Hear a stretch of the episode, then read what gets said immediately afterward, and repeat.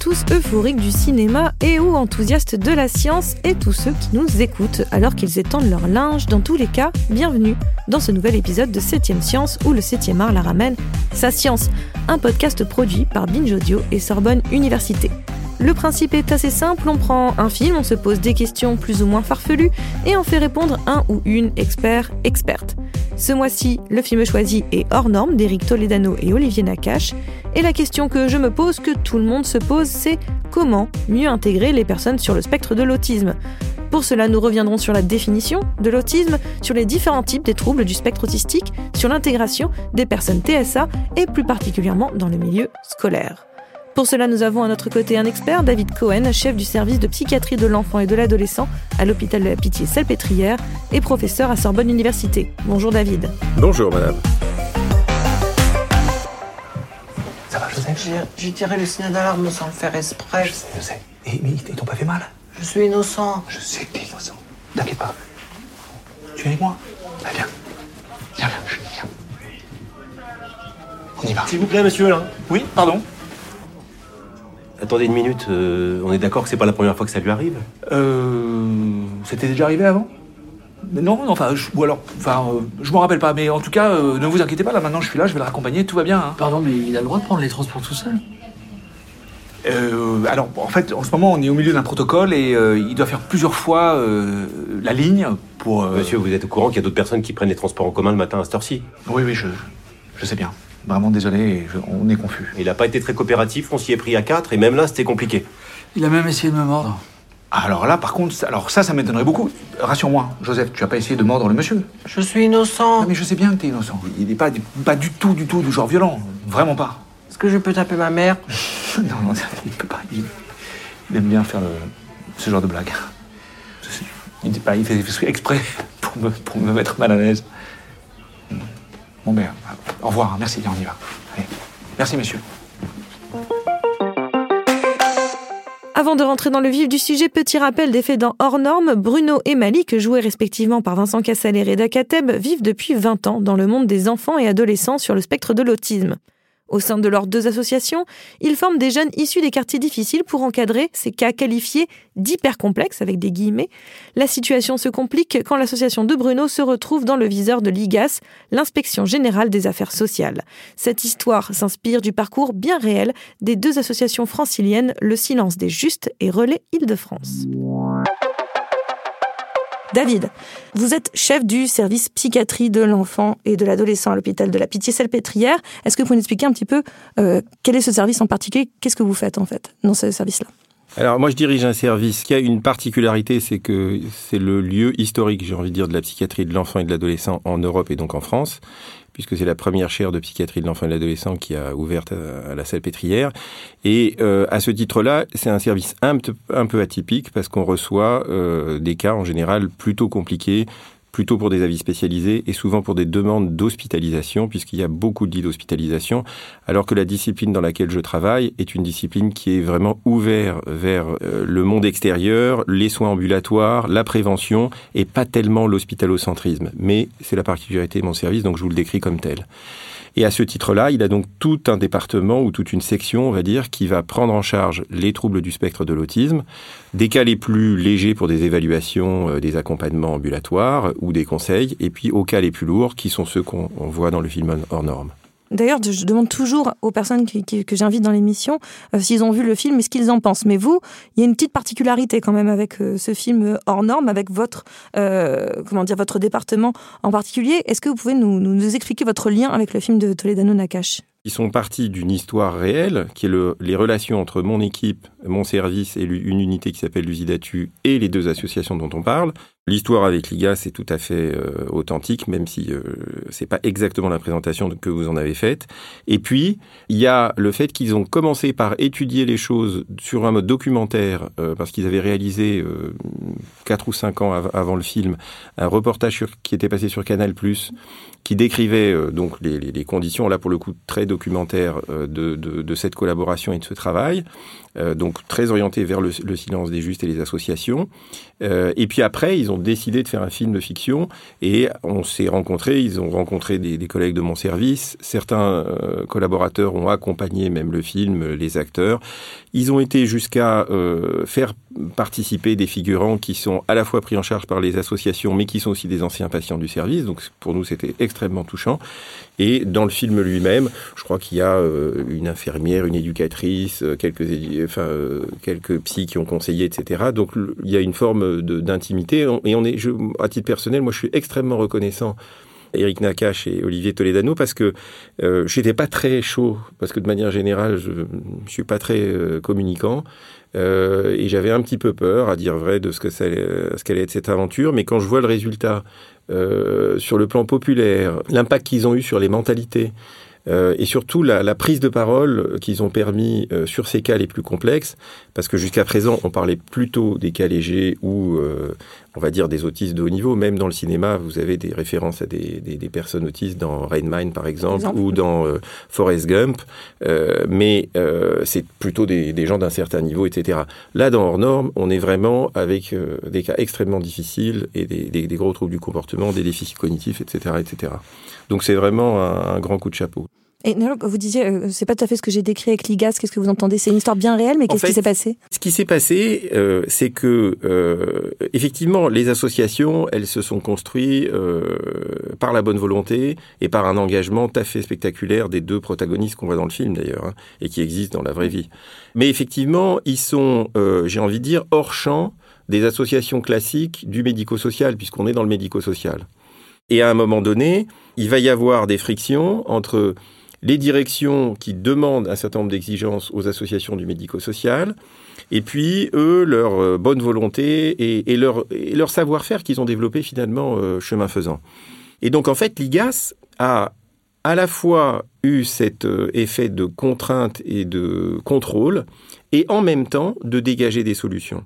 Et même si euh, c'est raconté dans le film, et que je crois que dans la réalité, ça a été difficile pour tout le monde à un moment donné, quand il a été question ou envisagé qu'éventuellement ces, euh, associations ferment, tout simplement parce qu'elles étaient euh, hors cadre, pour pas dire hors normes, Finalement, les inspecteurs IGAS ont été assez habiles parce qu'ils ont bien vu les enjeux, ils ont bien vu l'intérêt qu'avait l'association, et même si au début peut-être qu'ils étaient, je ne sais pas comment ils étaient au début, parce que moi j'ai pas suivi l'affaire dans, le détail. Par contre, je les ai rencontrés à deux reprises et mes équipes. Euh, on a bien vu que finalement euh, ils étaient plutôt là euh, pour essayer de trouver des solutions qui soient conciliables et surtout dans l'intérêt des familles et, et des personnes prises en charge. Oui, pas dans l'idée de simplement fermer ces, ces deux associations. Bah, d'ailleurs, voilà. elles ont toujours pignon voilà. sur rue. Elles se sont d'ailleurs plutôt développées et, et, de manière extrêmement structurée et intéressante. Donc moi, je crois que c'est une réussite. On y reviendra un petit peu après justement sur euh, ce, travail de ces associations et de ce que peut-être euh, pourrait, on pourrait faire en plus en fait finalement euh, qu'elles font elles déjà sur la, région francilienne. Déjà avant de, rentrer vraiment sur le sujet du film qui parle de, l'intégration comme ça des, personnes qui sont sur le spectre de l'autisme, est-ce qu'on pourrait revoir un petit peu des définitions en fait, revoir un petit peu définir des mots? Déjà, c'est quoi l'autisme en soi? Alors, je ne veux pas botter la balle en touche parce que, mais en fait, l'autisme, c'est à la fois une symptomatologie, un symptôme. Ça a d'abord été utilisé pour décrire l'enfermement des personnes schizophrènes, euh, donc au début du siècle. Et après, des psychiatres d'enfants ont proposé que euh, certains enfants dont le développement des interactions sociales était complètement inadapté, finalement, étaient autistes avant d'être schizophrènes, si je puis dire. Et, d'ailleurs, les autistes ne deviennent jamais ou très peu schizophrènes. Donc, euh, même si à un moment donné, on a confondu les deux maladies. Et puis après, au fur et à mesure, on s'est rendu compte que l'autisme n'arrivait quasiment jamais seul. C'est-à-dire ces difficultés d'interaction sociale, elles arrivent souvent avec des difficultés de langage, avec des difficultés euh, euh, d'autres aspects du neurodéveloppement, comme euh, des intérêts restreints, et d'ailleurs ça fait partie de la définition, mais aussi des, des espèces d'irrégularités ou d'anomalies sensorielles dans la gestion des émotions, dans l'anxiété, euh, dans le, la motricité fine également, et, et, bien sûr dans le langage.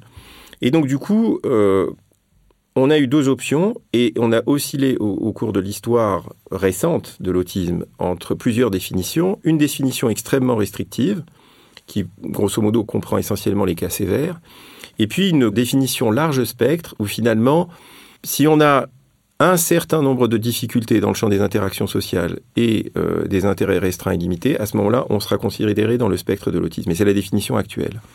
Mais du coup, cette définition, elle a du sens parce qu'elle donne une, euh, une, continuité à une certaine forme de dimension, mais elle pose aussi un certain nombre de problèmes parce que du coup, quand on prend le groupe du spectre autistique, on a une extrême hétérogénéité. Et d'ailleurs, cette hétérogénéité, elle est complexifiée parce que dans la classification actuelle des problématiques du développement, on parle des troubles du neurodéveloppement et on a eu la même évolution dans les troubles du neurodéveloppement. Donc aujourd'hui, les troubles du spectre autistique, c'est un aspect des troubles du neurodéveloppement. Vous avez aussi les déficiences intellectuelles euh, qui sont donc les troubles du spectre autistique, déficiences intellectuelles, probablement les troubles du neurodéveloppement les plus graves. Et puis vous avez des troubles du neurodéveloppement extrêmement légers et on classe maintenant dedans euh, même des problématiques qu'on ne classait pas forcément avant dans les troubles du neurodéveloppement, comme par exemple les dyslexies, dysorthographie. D'accord. Euh, et, donc on voit bien que cette tendance à l'extension et des définitions, c'est pas spécifique du spectre de l'autisme, c'est vraiment tous les troubles du spectre du neurodéveloppement. Et ça vient rendre compte de quoi? Ça vient rendre compte de quelque chose qui, à mon avis, en tant que psychiatre d'enfant, est très important. C'est qu'en fait, c'est au moment du développement précoce qu'un certain nombre de choses se jouent sur le plan du développement, et que finalement, euh, quand un certain nombre d'étapes, quelles que soient les raisons, qu'elles soient environnementales ou euh, éventuellement internes et biologiques, se ratent au cours du développement, à ce moment-là, la trace va rester finalement au niveau du neurodéveloppement, ce qui explique que même des problématiques qui ont une part biologique assez faible soient rentrées dans les troubles du neurodéveloppement dans les classifications contemporaines. Est-ce que c'est en raison de cet élargissement que l'on parle de spectre de l'autisme et non pas d'autisme tout court? Alors tout à fait, c'est tout à fait exact. C'est dans les discussions euh, autour des classifications, le terme spectre a été introduit justement pour rendre compte de cette, euh, cette hétérogénéité. Le problème, c'est que comme on fonctionne dans une société de communication, maintenant on parle avec des sigles. Donc spectre, plus personne l'utilise. On dit TSA et pour beaucoup de gens, TSA égale autisme. Vous dites que c'est au début du siècle que l'on a identifié l'autisme, mais quand exactement? D'un point de vue historique, euh, les gens considèrent que le découvreur de l'autisme, c'est Itard, avec l'enfant sauvage. Alors c'est une forme particulière avec des privations graves, etc. Et puis après, vous avez eu euh, une Russe qui s'appelle Soukareva qui a décrit ce qu'on appelle le syndrome d'Asperger. Et puis il y a eu tout un échange extrêmement intéressant justement parce que Asperger était dans une école qui était l'école de Lazare à Vienne, qui a été un peu décapitée par les nazis. Et un des collaborateurs de euh, Lazare, euh, qui n'a pas pris sa suite parce qu'il était juif, euh, Frankel, est parti à Baltimore dans l'équipe de Léo Kanner, et c'est probablement lui qui a beaucoup contribué dans les échanges avec Léo Kanner à faire que Léo Kanner, qui au départ était pédiatre ORL, hein, s'intéresse à l'autisme et le définisse. Et d'ailleurs, dans le, dans le journal Princeps, où il y a l'article de Kanner, il y a aussi un article de Frankel qui décrit les troubles de la communication grave chez l'enfant dans le même numéro, euh, je ne sais plus quelle est la revue d'ailleurs, orthopsychiatrie je crois. Faut que tu imagines que la plupart de ces jeunes, ils sont restés enfermés longtemps. Des mois, voire même des années. Nous, quand on les récupère, qu'ils se retrouvent au milieu de nous, avec les autres, ils sont perdus. Ils n'ont pas les codes, ils n'ont pas les gestes. Ils sont restés isolés trop longtemps. Après, il suffit d'une frustration, euh, d'une angoisse pour que ça sorte. Comme ils n'ont pas les mots, comme tu as pu voir, euh, ça peut être assez violent. Après, moi, je te dis ça, euh, je peux que l'interpréter. Parce qu'en vrai, ben, on sait pas grand-chose. Vous parlez du syndrome d'Asperger, qui est un mot presque entré dans le langage commun comme synonyme de l'autisme. Mais qu'est-ce qu'il a de spécifique, ce syndrome? Alors en fait, le syndrome d'Asperger, pour faire simple, dans les anciennes définitions, parce qu'aujourd'hui il a disparu des classifications contemporaines, euh, c'est, euh, on va dire, ce sont les euh, personnes autistes qui avaient réussi à développer néanmoins un langage oral. Hein. donc c'est plutôt des formes sévères, mais avec langage oral. Quel bénéfice a eu cet élargissement du spectre de l'autisme que vous évoquiez plus tôt? Est-ce qu'il n'augmente pas, par exemple, le risque de confusion et donc de stigmatisation des personnes autistes? C'est qu'en fait, cet élargissement du spectre a un intérêt sur le plan sociétal.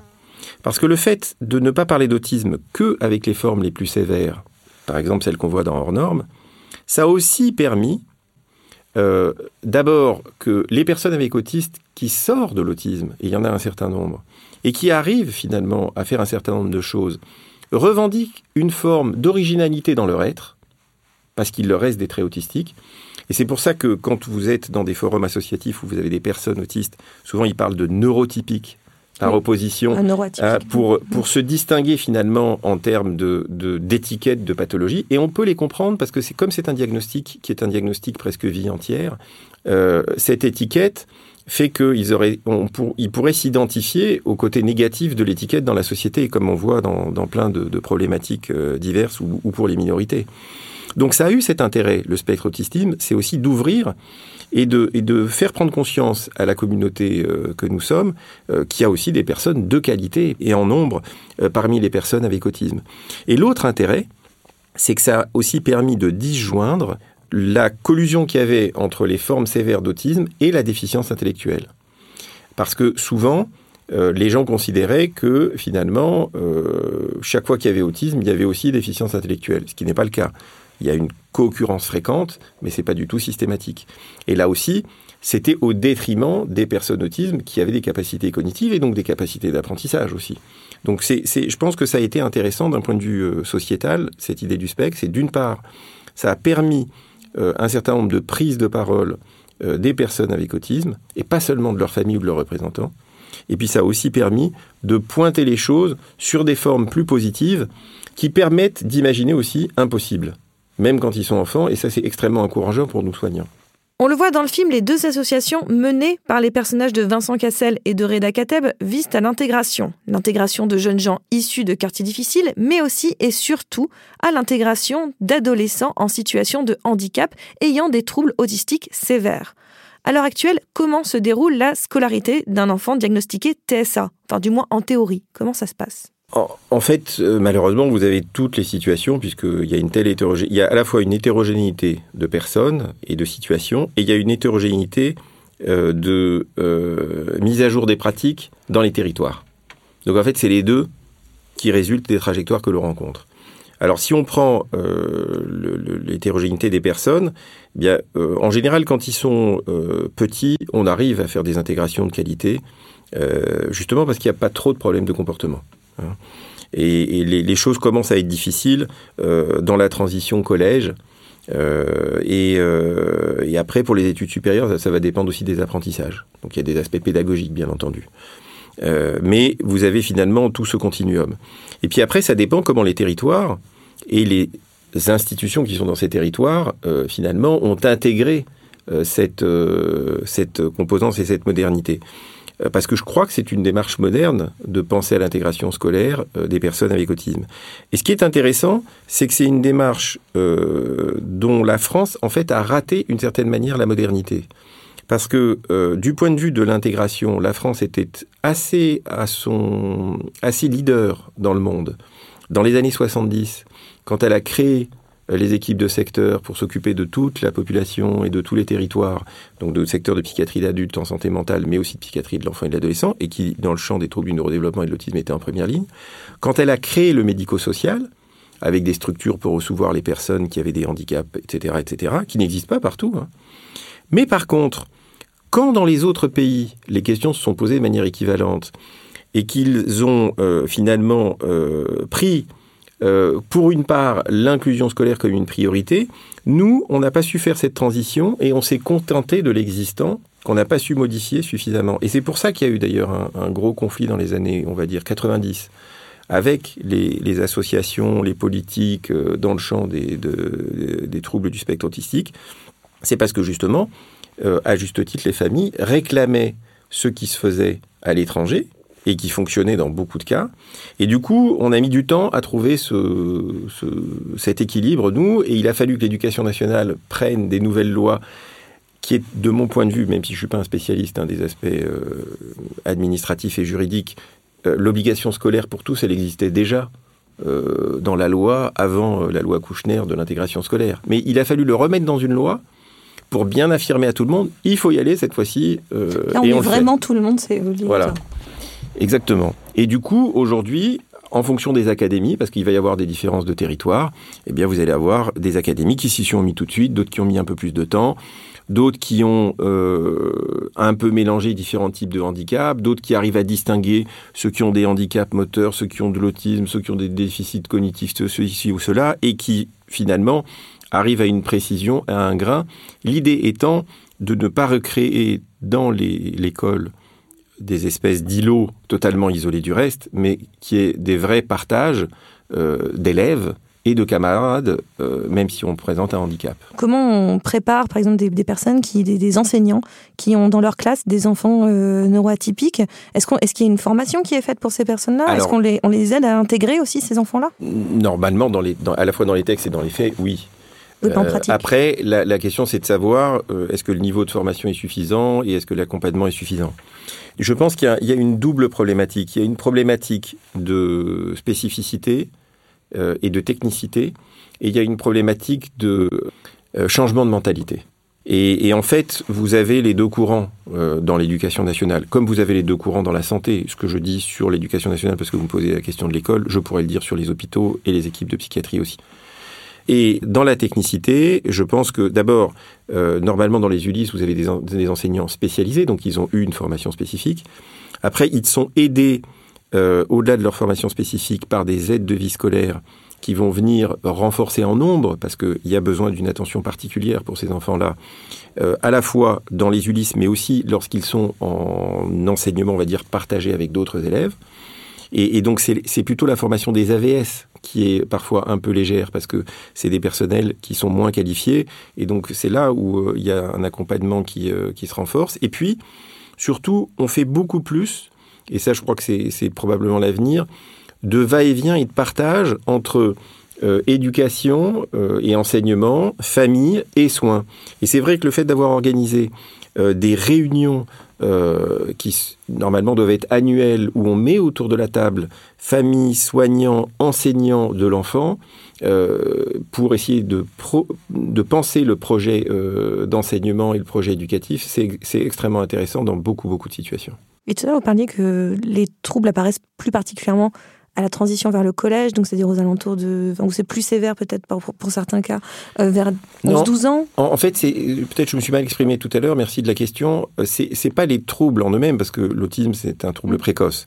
C'est les problèmes de comportement. Oui, com euh, liés au comportement. Parce qu'en fait, un enfant qui se développe, indépendamment euh, qu'il ait un trouble du spectre autistique ou autre chose, à partir du moment où il accumule des frustrations euh, dans son expression, euh, personnel, dans ses interactions avec les autres, euh, dans sa réussite personnelle, dans la manière avec laquelle il se projette dans l'avenir, eh ben, il va manifester des problèmes de comportement au moment du collège. Vous avez ça pour les enfants en échec scolaire, vous avez ça pour les enfants avec du trouble du spectre autistique, pour les enfants avec déficience intellectuelle, pour...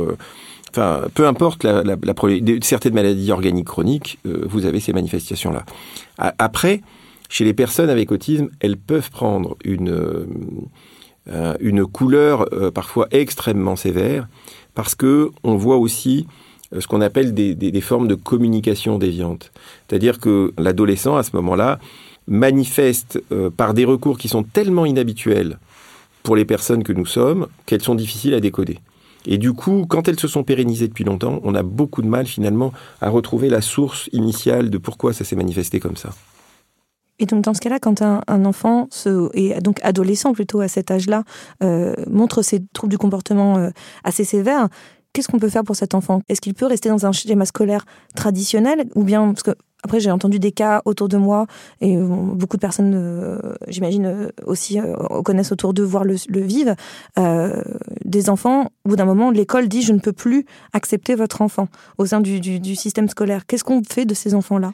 Historiquement, vous aviez les structures du médico-social, vous aviez les structures sanitaires et vous aviez l'école. Bon. L'inclusion scolaire se faisait de manière relativement modeste et pas du tout de manière systématique. Aujourd'hui, elle se fait de manière beaucoup plus systématique.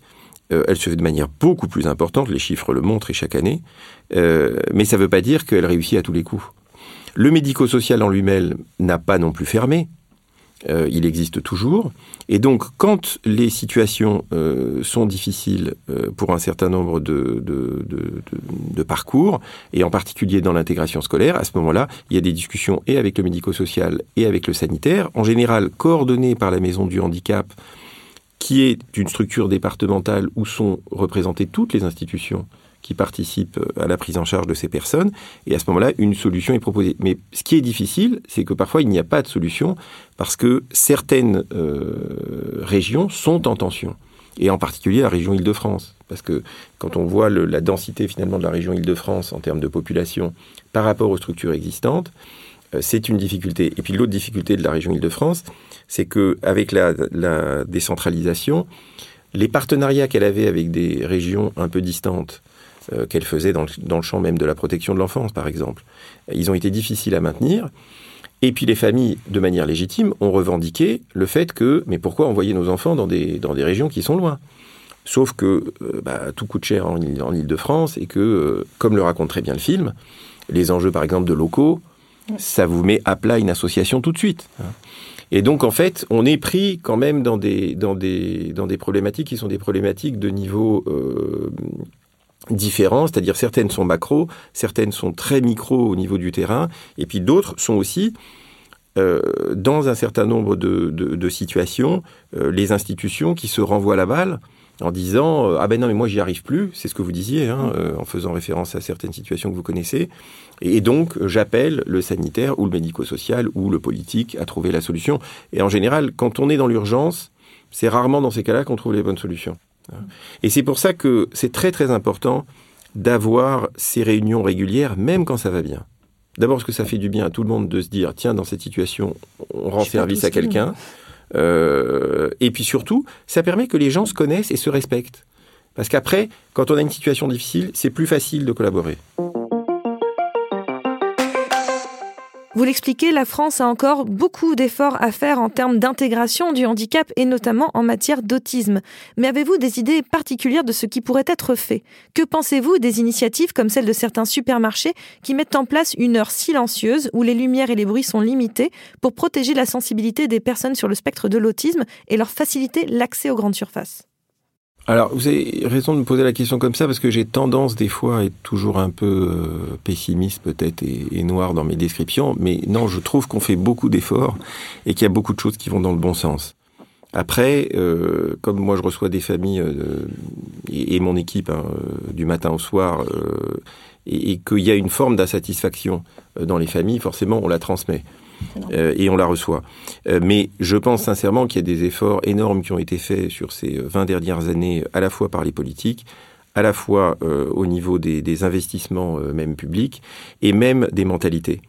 Après, il y a des problèmes structurels euh, donc, sur lesquels on ne peut pas échapper. On ne peut pas échapper au fait que euh, il y a un certain nombre de réformes parfois qui sont difficiles à faire en France, et il y a un certain parce que les mentalités ont des formes de résistance, et qu'il y a aussi euh, un certain nombre de euh, problématiques qui touchent finalement à plusieurs domaines, et du coup il y a une forme de paralysie parce que euh, il faut que tout le monde soit d'accord pour prendre la décision. C'est assez fréquent, je crois, euh, dans nos discussions collectives. Il y a qu'à voir encore une fois dans les, dans les crises qu'on qu'on traverse, combien le débat euh, est à la fois euh, autorisé, puisque tout le monde parle sur tout, et puis au bout du compte, c'est noyé dans une masse où on ne sait plus du tout quelle est la parole. euh, Je ne dis pas qu'il y a plus de justesse, parce que ce n'est pas le, le- terme qui convient, mais à un moment donné, quand on, on arrête une décision, bon bah arrêtons la décision. Euh, et il y, a- quelque chose qui est, assez difficile, euh, je trouve, euh, dans le débat public. Donc sur l'autisme, pour revenir à la question de l'autisme, je trouve qu'il y a vraiment les mentalités ont changé. Il y a eu énormément d'efforts de fait. Il y a eu énormément, je crois, aussi de reconnaissance par certaines professions, dont la mienne, de psychiatrie de l'enfant et de l'adolescent, des erreurs du passé. Parce que, même si moi je ne suis pas de cette génération, je sais qu'un certain nombre de psys ont raconté n'importe quoi sur les parents de, de personnes autisme. Mais quand on essaye d'expliquer euh, le contexte historique des connaissances, à ce moment-là, on peut comprendre comment ils en sont arrivés là. Ça ne les excuse absolument pas. Et je crois que euh, c'est aussi dans cette collaboration avec les familles, dans cette construction, euh, que je crois on peut faire avancer collectivement les choses. Ce qui est compliqué aujourd'hui, c'est qu'on est dans une société qui est une société de la confrontation et qui n'est plus une société du dialogue malheureusement. Et que souvent, les gens pensent, à juste titre parfois du point de vue finaliste, que c'est en finalement en parlant le plus fort, en criant le plus fort qu'on obtiendra finalement des choses. Et du coup, ça pollue quand même beaucoup le débat, et je pense que ça, finalement, nuit au changement de mentalité. Euh, si on veut que les changements de mentalité ne soient pas juste des réactions euh, au bruit, mais des vraies prises de conscience internes pour que les choses se fassent finalement en harmonie et en douceur. Merci beaucoup David Cohen. Avant de vous laisser, j'ai une petite question. Euh, moi, je vous ai imposé, enfin, en même temps vous connaissiez bien le film de l'intérieur, mais je vous ai imposé hors norme comme base pour ce podcast. Est-ce que vous pourriez me recommander un film de votre choix, pas forcément lié à la question euh, de l'autisme, euh, ce qui vous plaît, un film que vous aimeriez partager et me dire voilà, moi j'aime bien ce film-là. Donc est-ce que vous y avez un film que vous aimeriez juste partager avec moi? Alors, je vais rester sur le champ de l'autisme, c'est Dodescaden de Kurosawa. Pourquoi Ah bah parce que c'est un, c'est un film d'une tendresse euh, absolument extraordinaire, euh, comme sait faire Kurosawa, et qui décrit très bien dans une espèce de petite banlieue de je sais pas quelle ville japonaise, euh, un enfant euh, autiste et sa mère, et puis toutes les pérégrinations avec le voisin alcoolique, la, euh, le- la voisine prostituée, enfin que sais-je, parce que le film, c'est toujours des descriptions très sociales hein, chez Chez Kurosawa. Kurosawa. Merci David Cohen d'être venu nous donner des nouvelles des troubles du spectre autistique. Septième science, c'est fini pour aujourd'hui, mais on se retrouve dans un mois pour un nouvel épisode de ce podcast produit par Binge Audio et Sorbonne Université. En attendant, vous êtes parés pour briller dans les dîners.